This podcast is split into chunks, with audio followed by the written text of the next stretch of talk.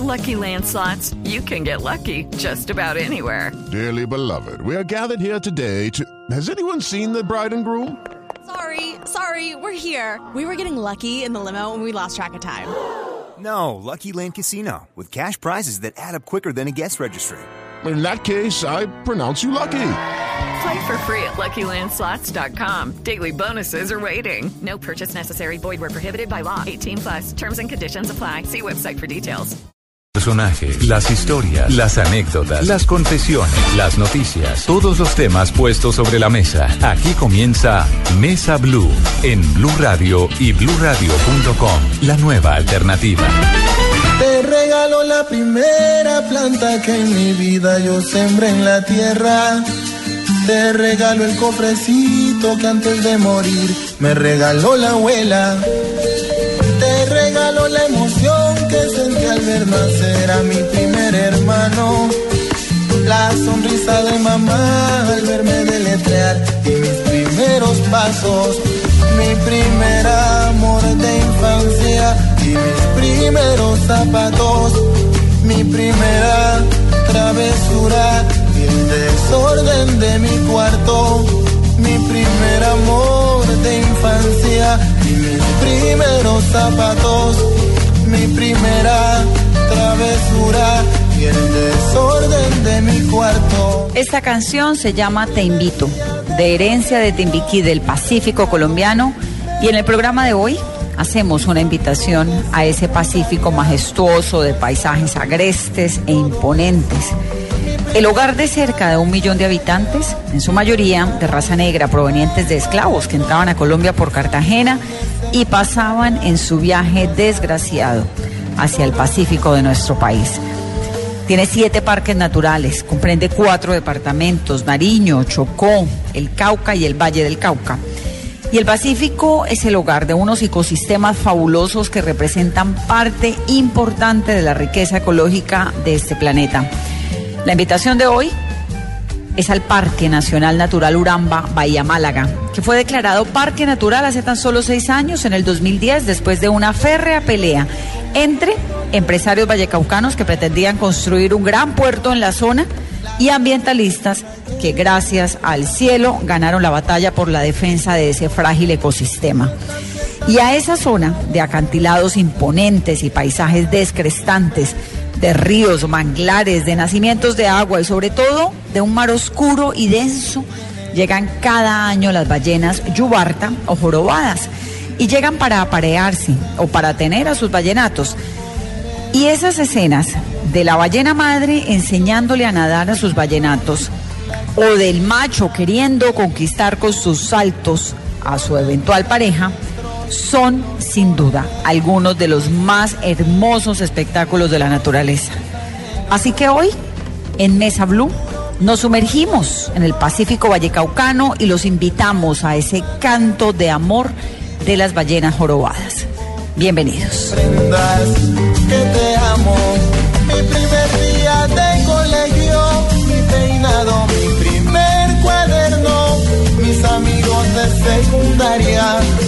Pasado, todo eso. Vivian, ¿hace cuántos años vives aquí en esta zona? Hace ocho años. ¿Y cómo llegaste? Cuéntame tu historia. Bueno, la historia es un poquito larga, pero la voy a tratar de... Eh, yo llegué acá viajando por el Pacífico desde Bogotá. Y pues me enamoré del sitio, así que después de un par de años eh, decidí comprarme unas tierritas a unos nativos y ya desde hace ocho años que, que vivimos acá junto con mi esposo. ¿Y por qué desde Bogotá terminó en el Pacífico? ¿Qué había acá que, la, que le hiciera venir? Eh, yo creo que mm, sobre todo es como el, el hecho de sentirte en un lugar como tan salvaje, tan diferente a lo que tienes en la ciudad, pues que la ciudad también es una selva, pero de cemento. Entonces acá la selva verde te, te hipnotiza y te atrae. Es, es un lugar bastante lindo, la verdad. ¿Usted cuántos años tiene, Vivian? 36. Es decir, que llegó acá a los 28 años. 29. A los 29 años. Y llegó, ¿y qué hacía en Bogotá y qué se vino a hacer acá? Pues en Bogotá trabajaba Y, y aquí me vine primero como tema de vacaciones, un año sabático, como para descansar un poco porque llevaba ya muchos años trabajando y tenía un trabajo bastante pesado, trabajaba en Citibank, entonces era como financiera y pues esos trabajos suelen ser un poco también estresantes. Así que me vine para acá y ya después de un tiempo, yo me imagino que también eso se va como, se va como haciendo la, la bolita, ¿no? Y me puse a trabajar con las comunidades indígenas, me acerqué a ellas, a los Guaunán, y ellos, mm, una de las ayudas que me pidieron era que para ellos era muy difícil vender sus artesanías en Huerregue desde aquí porque pues son artesanías que tienen mucho trabajo y asimismo son muy costosas. Así que me puse a tratar de conseguir una productora que hiciera un documental a nivel social para que no se vendiera el documental, sino se quedase la comunidad con el documental. Pues lo hemos hecho con la productora de un amigo. A la final hicimos un documental muy lindo que lo pueden ver por YouTube. Se llama Artesanías en Huerregue, Home Hep. Y después de allí como que hicimos el documental y como que dije, pues mira, vamos a crear, soy administradora de empresas, entonces dije, vamos a crear una empresa, se llama Artesanías Nonan y lo que hacemos es comercializar las artesanías en Bogotá. Artesanías Nonan, ¿qué vende? Las artesanías en Huerregue, de los indígenas Guaunan. Bueno, pero volvamos un poquito a su historia. Entonces usted trabajaba en un banco, tenía 29 años, se vino al Pacífico a pasear básicamente y se quedó viviendo. ¿Y qué le dijo la familia?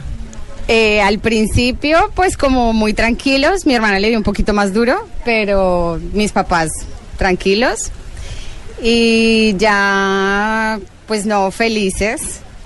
Un poco como que pensaban que era de pronto la crisis de los 30 y que eso iba a terminar y se iba a regresar a su banco, a su vida real, en su selva de cemento. Justo me decía mi mamá eso, que iba, iba a empezar la crisis de los 30, entonces que, que, que por eso era que sentía como esa necesidad de ese año sabático. ¿Y cómo fue el cambio de vida? ¿Usted se viene acá sola? A este lugar. Voy a escribir el lugar. El lugar es recóndito en el Pacífico. Uno llega a Buenaventura, tiene que tomar una lancha que lo lleva hasta Juan Chaco. Y de Juan Chaco se puede venir o en moto cuando la marea está baja y la playa está seca, o en una lancha mucho más pequeña, pues por el mar y luego tiene que caminar un ratico para llegar a la casa. La casa se llama Majagua, es una casa de tres pisos construida en madera, ya vamos a hablar con el arquitecto constructor de la casa, que esa también es otra historia aparte, pero es un lugar hermoso, paradisiaco, en el Pacífico, que pues es agreste, el Pacífico es intenso, el Pacífico es fuerte, no es pintoresco y azul agua marina como el Caribe, sino que es un mar pues mucho más denso y mucho más yo digo que es un mar mucho más serio porque es, la verdad es que el Pacífico es fuerte, es intenso, sí, es potente, lo veo y sus paisajes también lo son. Y entonces se viene Vivian de 29 años sola a vivir a una casa en el Pacífico. Sí, y llegué a la casa, no tenía luz. Al principio estaba a punta de velas, no tenía baño, así que tenía que hacer mi huequito para poder. Miné la loma, la verdad. Pero mm, fue un cambio bastante natural, la verdad. Era como que me sentía parte de este lugar.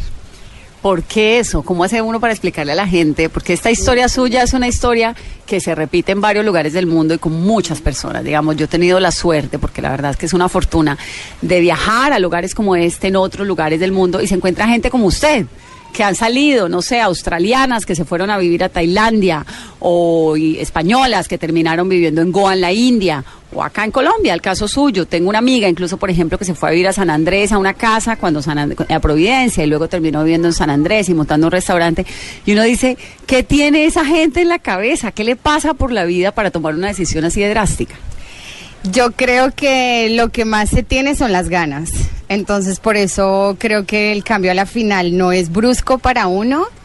Y, y lo que digo, o sea, la, la vida misma te va mostrando el camino. Ahora estamos con el hostal, que la verdad que es es súper rico porque recibes gente en tu casa, estás todo el día como eh, conversando, jugando con los niños, bueno, además que es eso, ¿no? Que es un lugar donde tú vienes sobre todo a compartir con la gente, que no es como en los típicos hoteles que te recibe una recepcionista y te despides de la recepcionista. No, aquí tú te comes la comida del nativo, eh, estás dentro, o sea, realmente no estás excluido, sino estás dentro del lugar. Sí, es cierto. Bueno, y la casa, la historia de la casa, en la historia de la casa está incluido Mario, Mario Gómez. Ellos son los protagonistas de una historia de amor en medio del Pacífico. Vivian llevaba cuántos años viviendo acá cuando conoció a Mario. Cuatro años. Ah, bueno, ya llevaba tiempito. Claro. Y llegó Mario, ¿y qué? ¿A qué vino Mario? ¿A hacer qué? Hola, buenas. No, yo vine a, a visitar a, a unos amigos, que aprovecho y saludo a Jimena y a Nacho, que son compañeros de la universidad. Ellos vivían en Cali y nosotros, un grupo de amigos, vinimos a- de vacaciones a, a Colombia. Y uno de los paseos a donde nos trajo Nacho y Jimena fue la barra. Entonces, cuando vinimos a la barra, yo conocí a Vivi y bueno, pues eh, tuvimos una relación y a los seis meses yo ya decidí volver a Colombia, renunciar al trabajo que tenía y emprender pues esta, esta obra el, el- del, del hostal. Mario, ¿cuántos años tiene? Yo tengo 34, 34. ¿Y llegó acá hace cuánto? hace cuatro años. Hace cuatro, a los 30. Estos amigos, cuando usted dice que eran de la universidad, ¿de qué universidad? ¿En España? Sí, de la universidad en España, de la Universidad Carlos III de Madrid. Entonces usted los conoce a ellos en Madrid, viene a visitarlos a Cali, viene a la barra y conoce a Vivi. Así es. Y cuando usted le dijo a sus padres en España, bueno, me voy para el Pacífico colombiano, ¿qué le dijeron? Pues se llevaron un disgusto, se llevaron un disgusto porque le- les gustaría más que, que me hubiera quedado en España, claro. Cerca de ellos. ¿Trataron de retenerlo? Sí, sí, sí trataron de, pues, de decir que me replantease las cosas, pero, pero bueno, al final como la decisión ya estaba tomada, ellos me apoyaron y, y mi hermano también. Entonces al final he tenido el apoyo de la familia. ¿Y usted qué hacía en España? Yo trabajaba como ingeniero electrónico, que es, es lo que estudié en la universidad. ¿Y ahora es carpintero o qué? Ahora es carpintero. Porque él fue que construyó esta casa. Sí, realmente la hemos construido, bueno, los dos. Eh, evidentemente el peso fuerte ha sido Mario, pero ha sido la verdad que una experiencia bastante bonita. ¿Cómo fue el proyecto de construir? ¿A quién se le ocurrió que iban a construir una casa, hotel en la mitad del Pacífico? Porque bueno, ahí usted ya estaba acá viviendo, pero Mario llega y usted cómo le dice, bueno, vente y vivimos juntos y montamos un hotel agreste en el Pacífico colombiano. Bueno, realmente yo ya tenía la idea desde hacía ratito y mm, habían algunos planos ya eh, y pues le he dicho yo a Mario que tenía pues eso ya hacía bastante tiempo en mente, así que mm, pues a él, le ha encantado la idea y su sueño de pequeñito era siempre hacerse una casa. Sí, yo quería ser arquitecto de pequeño, al final no, no pudo ser lo de arquitecto, pero bueno, eh, mm, diseñé la casa, la diseñamos y, la construimos y ahora pues la mantenemos. Entonces, ese es nuestro trabajo. Bueno, y la casa, debo decir que es bastante sólida, porque llevo acá tres días y me ha caído todo tipo de lluvia, truenos, relámpagos, todo lo que le puede pasar a uno en medio de la selva del Pacífico. Y bien, ¿no? No tambalea, pues. No, igual hemos cogido mucha sabiduría del nativo, pero también hemos traído la sabiduría de la ciudad y, y de los libros también, de madera. Y la verdad que es que Mario tiene bastante idea y es bastante como como bastante serio en ese sentido. Él es como, no, esto tiene que quedar bien construido, esto no se puede mover, esto no puede tambalear, esto tiene que ser, él sobredimensiona todo. Si el palo es de 3 por 2, él dice que es 5 por 4. ¿Y los materiales de dónde salen? Sí, más que nada es porque como no sabía nada de construcción, pues para prevenir siempre me gusta asegurar.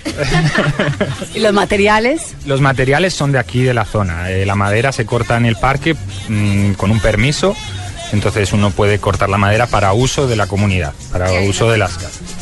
Hay un aserrador que aquí, aquí hay personas que acierran, entonces ellos te traen la madera.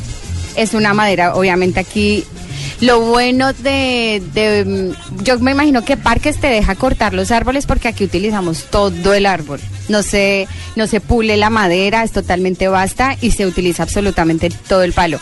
Entonces para una casa como esta se utilizaron cinco árboles, creo, para toda la casa. Es una casa grande, es una casa sólida y es una casa con una vista maravillosa.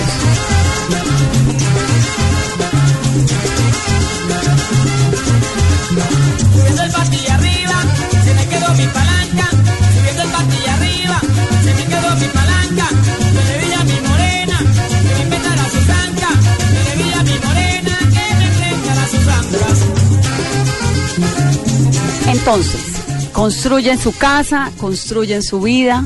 ¿Hijos? No. Difícil, ¿no? También.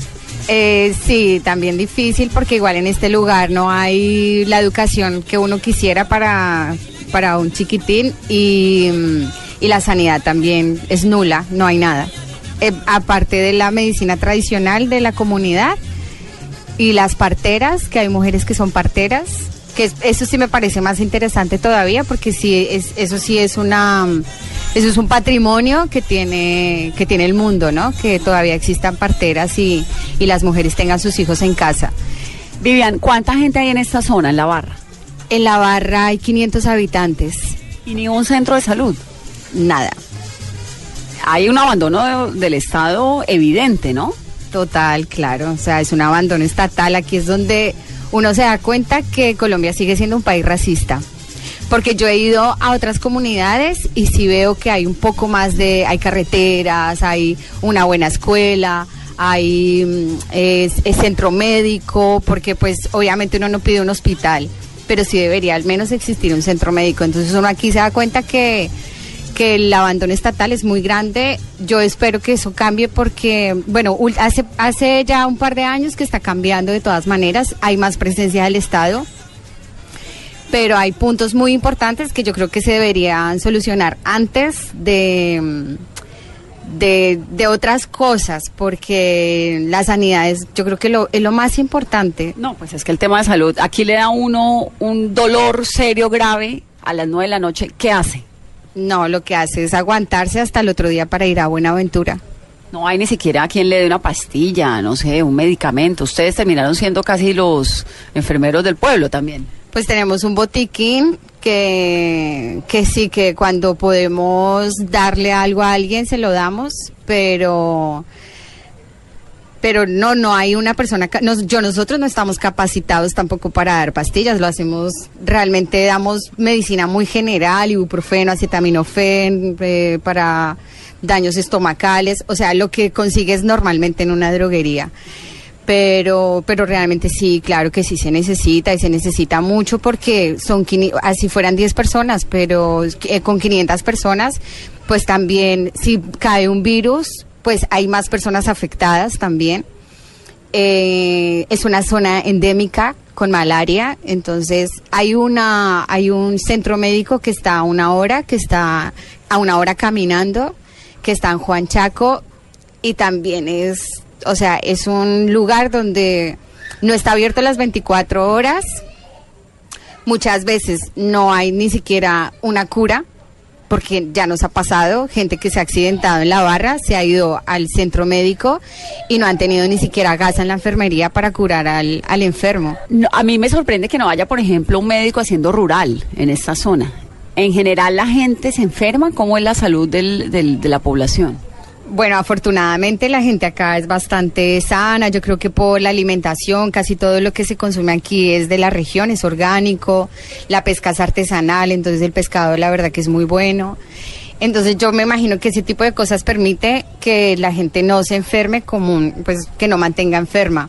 Pero también hay paludismo, pero también hay malaria en esta zona y también hay diarrea, los niños. Claro, exactamente. Lo bueno es que tienen sus médicos tradicionales, entonces ellos conocen muy bien su zona, sus plantas y lo que ellos han hecho siempre toda la vida, desde la esclavitud, es consumir sus plantas y enfrentarse ellos directamente a la enfermedad. Lo- la verdad que tienen una sabiduría bastante, bastante buena.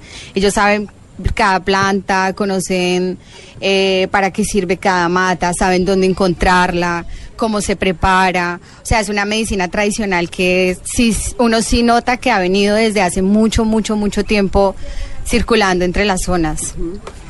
Por ejemplo, si una mujer está embarazada y va a tener un hijo en parto natural y a medianoche resulta que el parto no es natural, sino que es cesárea, ¿qué pasa? Porque eso le sucede a muchísimas mujeres que están embarazadas en las ciudades, que terminan teniendo cesáreas inesperadamente. ¿Acá no hay quien haga una cesárea? Tenemos la... mm, yo hasta el momento nunca he escuchado que pase eso. De todas maneras, las mujeres acá sí tienen derecho de tener sus bebés en el hospital de la base militar. Entonces, si ellas quisieran ir a la base militar, podrían, tener, ir- podrían ir y tener sus hijos allí. Ah, bueno, y la base militar termina siendo la autoridad local, ¿no? Que no es, al- no es tan cerca, tampoco es que sea a cinco minutos caminando. Sí, no, está lejitos. Está a una hora caminando y a 40 minutos en lancha. Entonces, realmente sí está bastante lejitos. Esta es una conversación con Vivian Álvarez y con Mario Gómez en el corazón del Pacífico colombiano, uno de los lugares más hermosos que hay en el Valle del Cauca, pero también, además de ser un monumento a la belleza de la naturaleza, es un monumento al abandono estatal.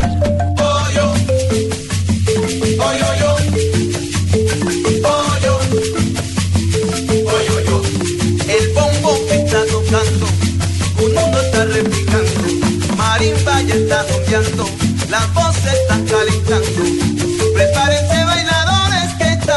Ya se.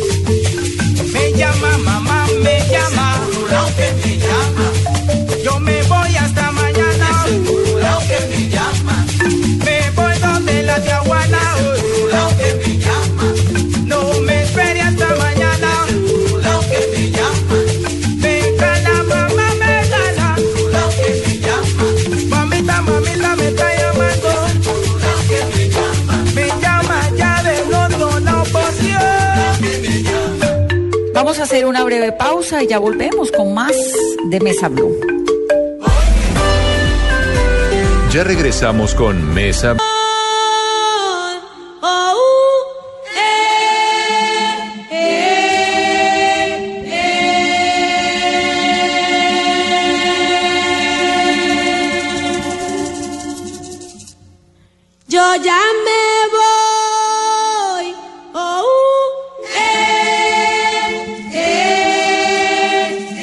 Conversando con Mario y con Vivian, el español, ella colombiana, dueños de Casa Majagua, un pequeño y encantador hotel en la selva pacífica colombiana, un lugar tan agreste como fascinante. Quítate de mi escalera, no me hagas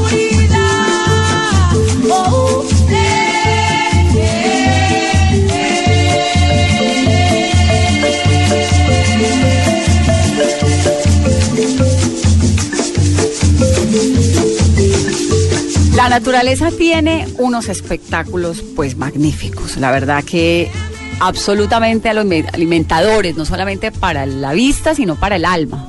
Y uno de ellos es la presencia de las ballenas que llegan al Pacífico colombiano por esta época.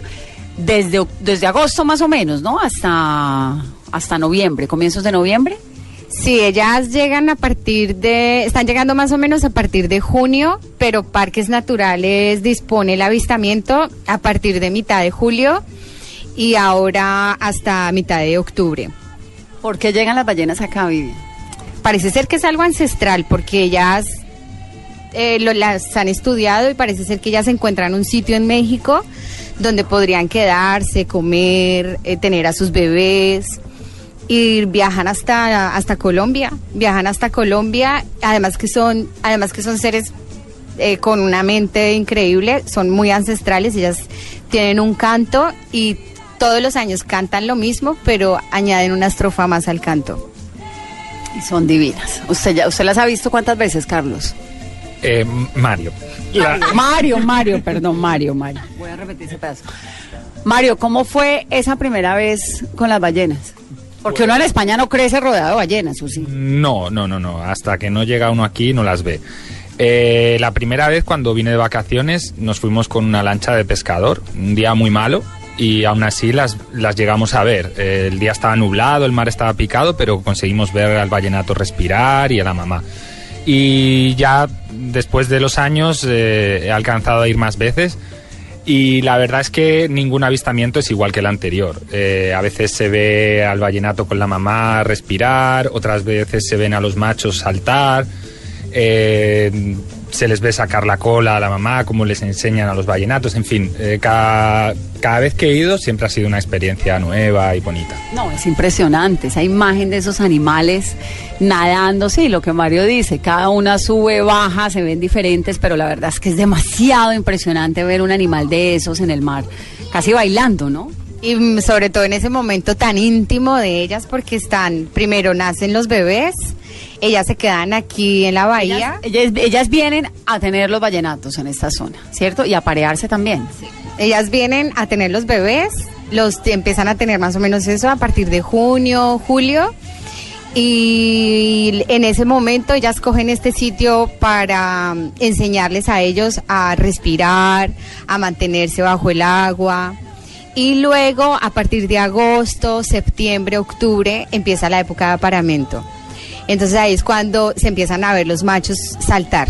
Resulta que más o menos saltan dos o tres van detrás de una hembra y el que más alto salte es el que se va con la hembra. Entonces se van los tres y ellas, su gestación dura un año, un vallenato un año y en el año hacen nuevamente el recorrido y regresan otra vez a estas zonas.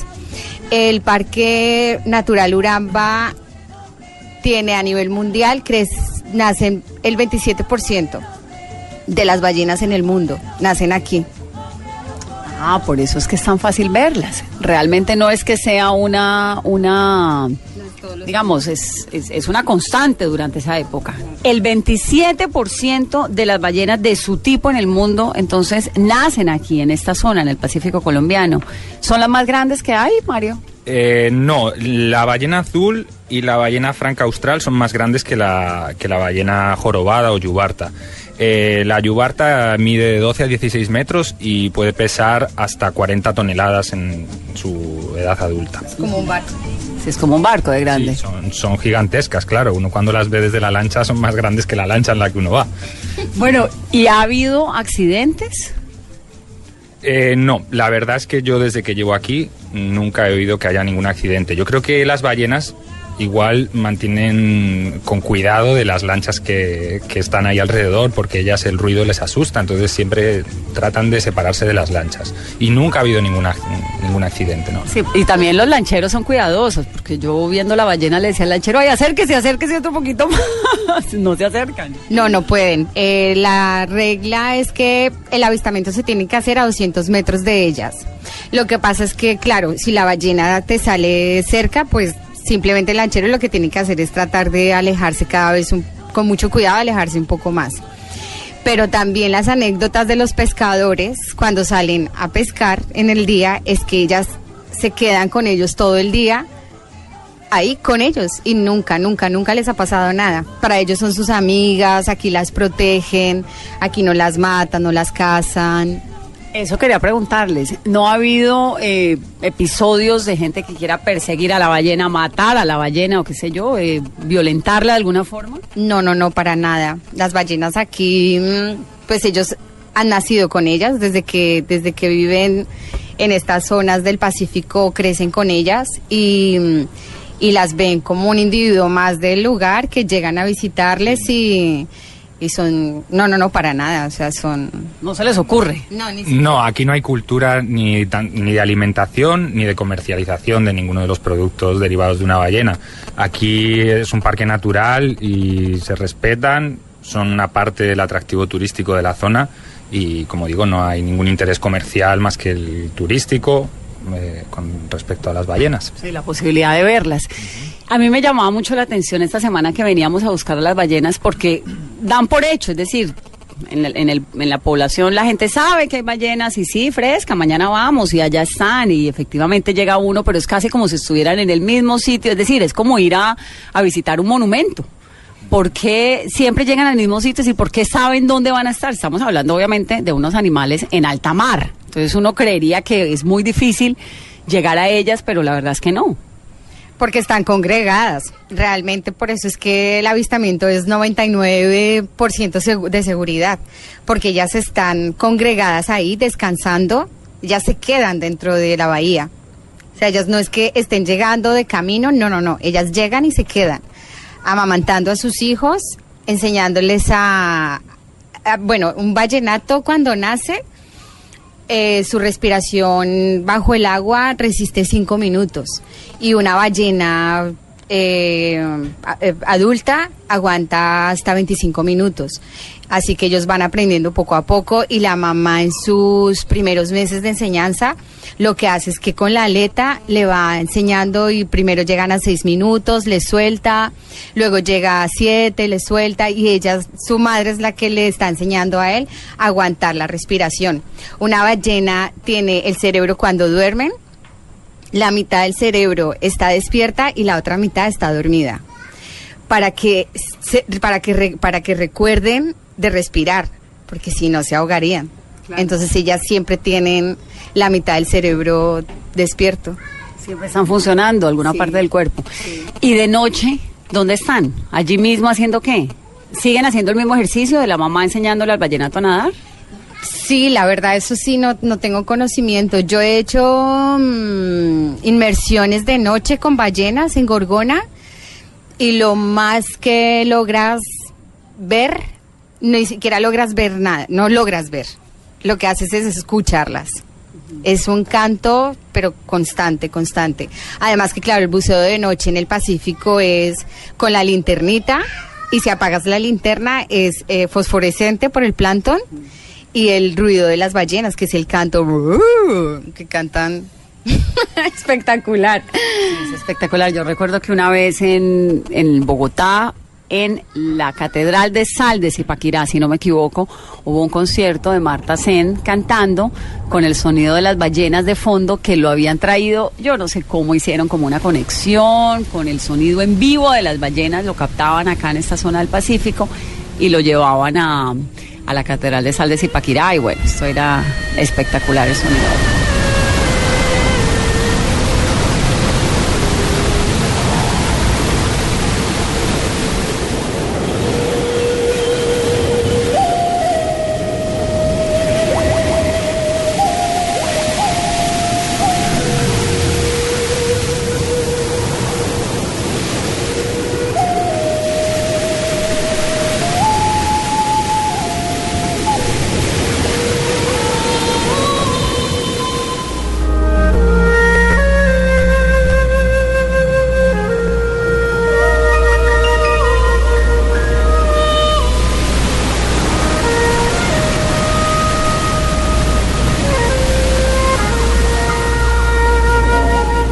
Esas imágenes tan impresionantes de las ballenas saltando, entonces Vivian lo que me decía ahora es que esos son el balleno macho o la ballena macho, ¿cómo se dice? El macho, que es el que está tratando de conquistar a la ballena.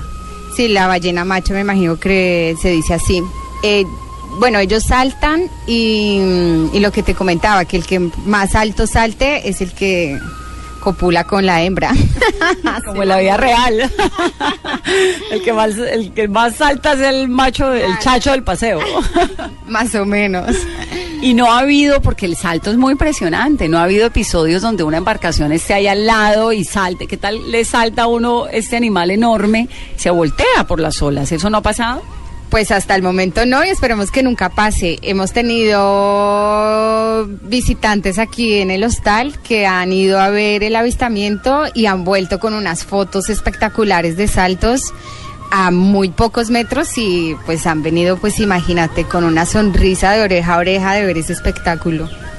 Sí, yo no tuve la suerte de ver ese salto. Vi la cola, vi la ballena explicándole al ballenato cómo nadar, que es lo que uno ve usualmente, pero el salto no. Sí, el salto hay que tener más suerte, hay que tener el día y, estar ahí coronado.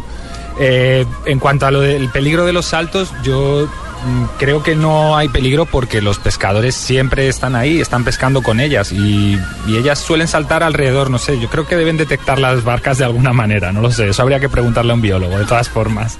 O a una ballena, ¿no? Ella- ellas tienen como ese sentido de saber hasta cuándo se pueden acercar, que es cuando se tienen que alejar.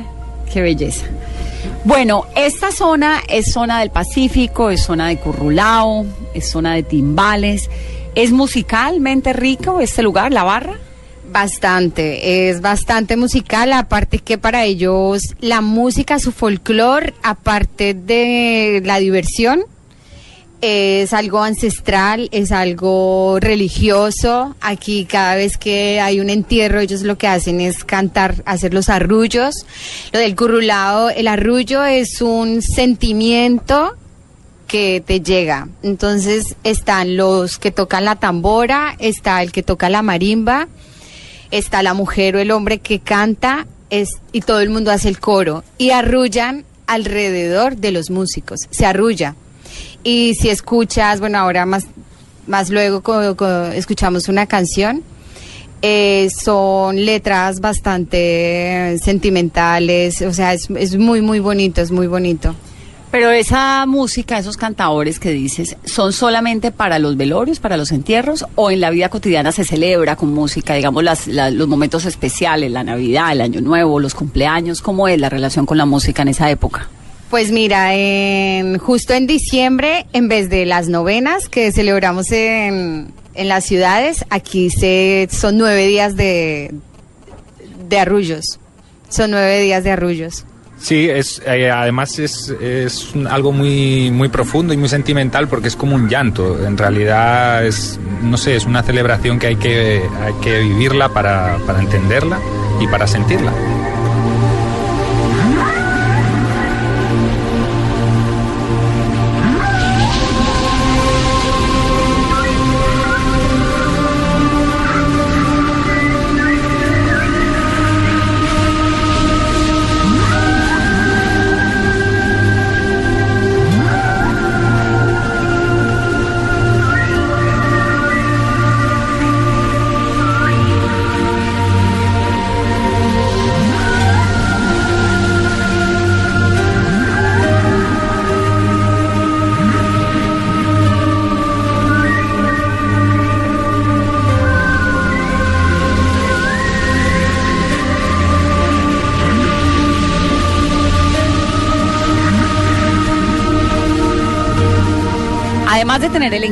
Del Pacífico con todo y sus arrecifes que son maravillosos y con sus olas y con sus ballenas y todo, tienen un manglar apoteósico, apoteósico de verdad, es espectacular. Ese manglar es que vienen, qué ríos se juntan ahí para, para poder entregar ese paisaje tan impresionante. Sí, aquí, eh, por lo menos en la zona que donde estamos, en la barra, eh, por un lado tenemos el Océano Pacífico, como has dicho, y por el lado de detrás, en el continente, es una zona de baja altura, entonces con las mareas, cuando el mar sube, se inunda.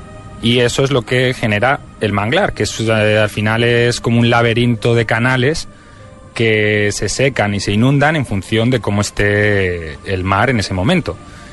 Y bueno, pues eh, el manglar es la verdad es que es espectacular, como ya has dicho. Es un lugar para ir con el nativo, para pasear eh, en, lancha y que se puede ir a piscinas naturales, a algunas cascadas, en fin, se puede ir a pescar, se puede conocer el- la ruta de la piangua, que es eh, ese molusco que también es delicioso y se come por aquí.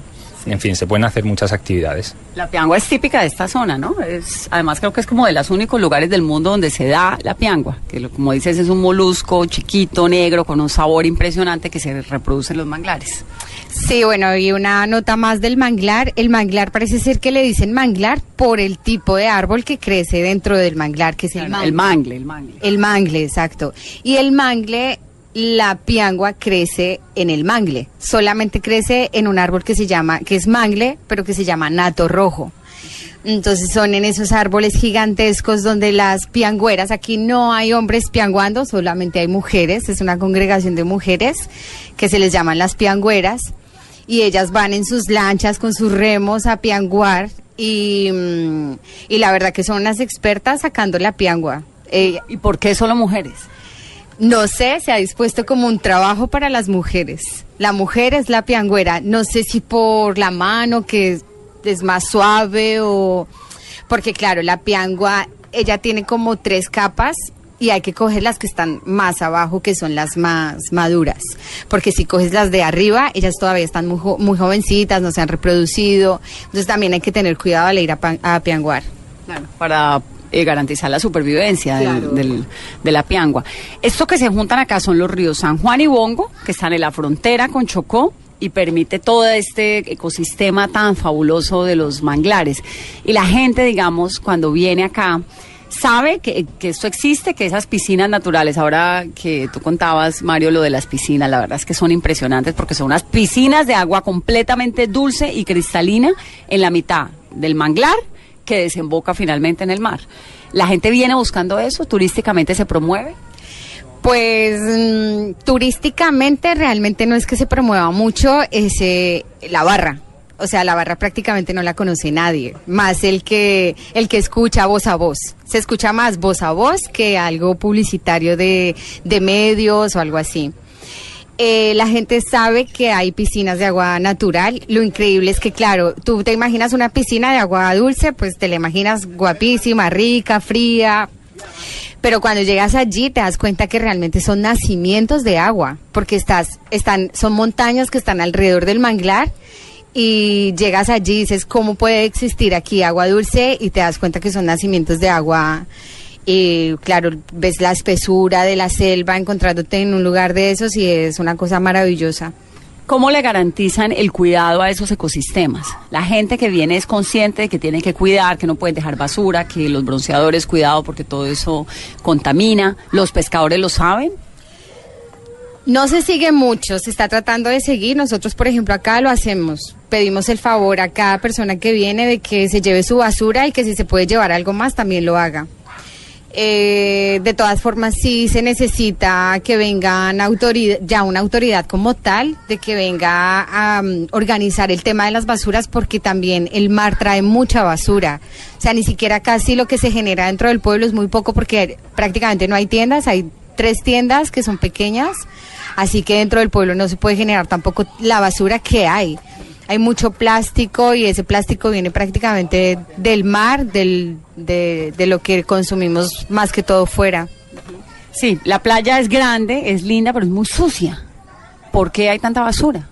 Pues sobre todo viene basura de Buenaventura, pero nosotros hemos tenido la experiencia de que hemos encontrado botellas de China, de Japón, de Perú. Entonces realmente, no sé si alguna vez para que se metan por internet, hay un lugar por internet que ponen la isla de plástico en el Pacífico y ves, eso parece un continente que va viajando ahora. O sea, ya en el mundo tenemos eso, desafortunadamente. Nosotros somos la generación desechable, todo plástico, eh, entras a una cafetería y te dan un plástico, entonces claro, eso ha hecho que los océanos ya no resistan más y por suerte el mar tiende, es tan sabio que se limpian las playas. Sí, trae y deja toda la basura tirada en las playas y sigue limpio, porque adentro es muy limpio. Sí, sí, adentro es Pero, pero eso es llamativo, les llegan entonces, les llega basura de todo lado, de la China. De la China. De la China, imagínate, alguna vez encontramos una tapa y decíamos, pero ¿esto de dónde es? y luego nos pusimos a averiguar y claro, era una letra china ahí de una gaseosa china. Estamos en esta conversación deliciosa con Vivian Álvarez y Mario Gómez. Ella es colombiana, él es español, viven en este lugar del Pacífico que se llama La Barra. Comen pescado todo el día, me imagino. Sí, la verdad que nuestra alimentación es, es pescado, eh, productos locales, las frutas como el borojó, la piña, aguacate, papaya, bueno, en fin, todas las frutas de, de la región. Y, y sí, eh, la verdad que la comida es a, a base de pescado y, y de legumbres. ¿No se aburren de comer pescado todos los días, Vivian?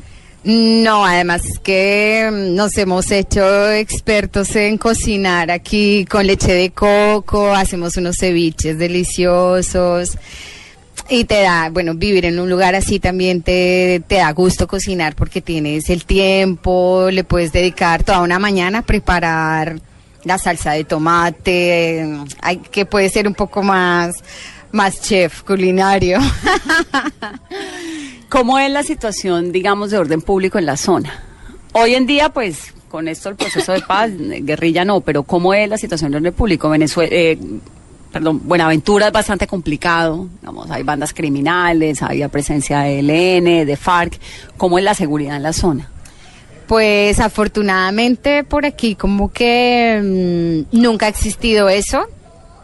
Hablas con el nativo y él sabe de la guerra, sabe de los conflictos, pero sobre todo yo creo que esa parte se vive más en Buenaventura y en los lugares más cercanos a Buenaventura, las zonas de, de los ríos y, so- y San Juan.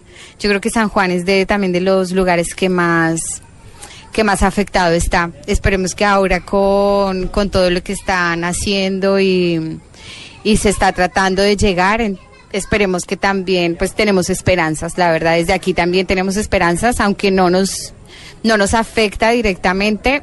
Tenemos cerca una base militar, yo creo que eso también hace que, que el lugar sea bastante seguro.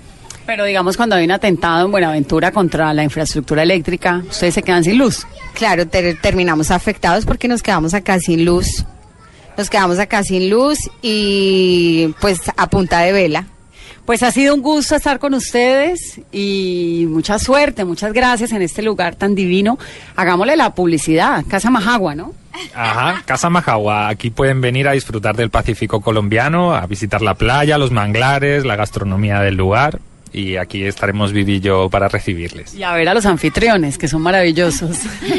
Bueno, mm, también Casa Majagua, pero sobre todo la barra. Aquí tienen disposición de zonas de camping. El lugar es increíble. Tienes un turismo étnico, que yo creo que es lo más rico que se puede vivir en este lugar.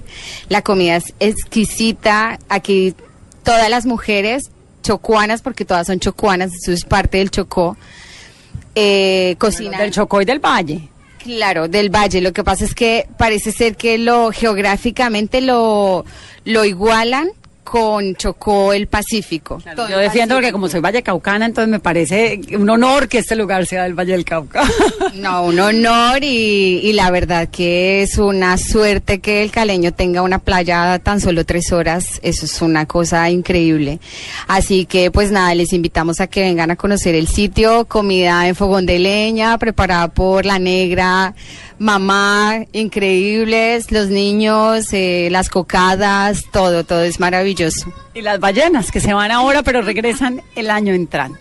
Gracias por esta conversación tan deliciosa y ustedes que tengan un muy buen domingo pensando en el mar tan magnífico que es. Esto es Mesa Blue y yo soy Vanessa de la Torre. Feliz día.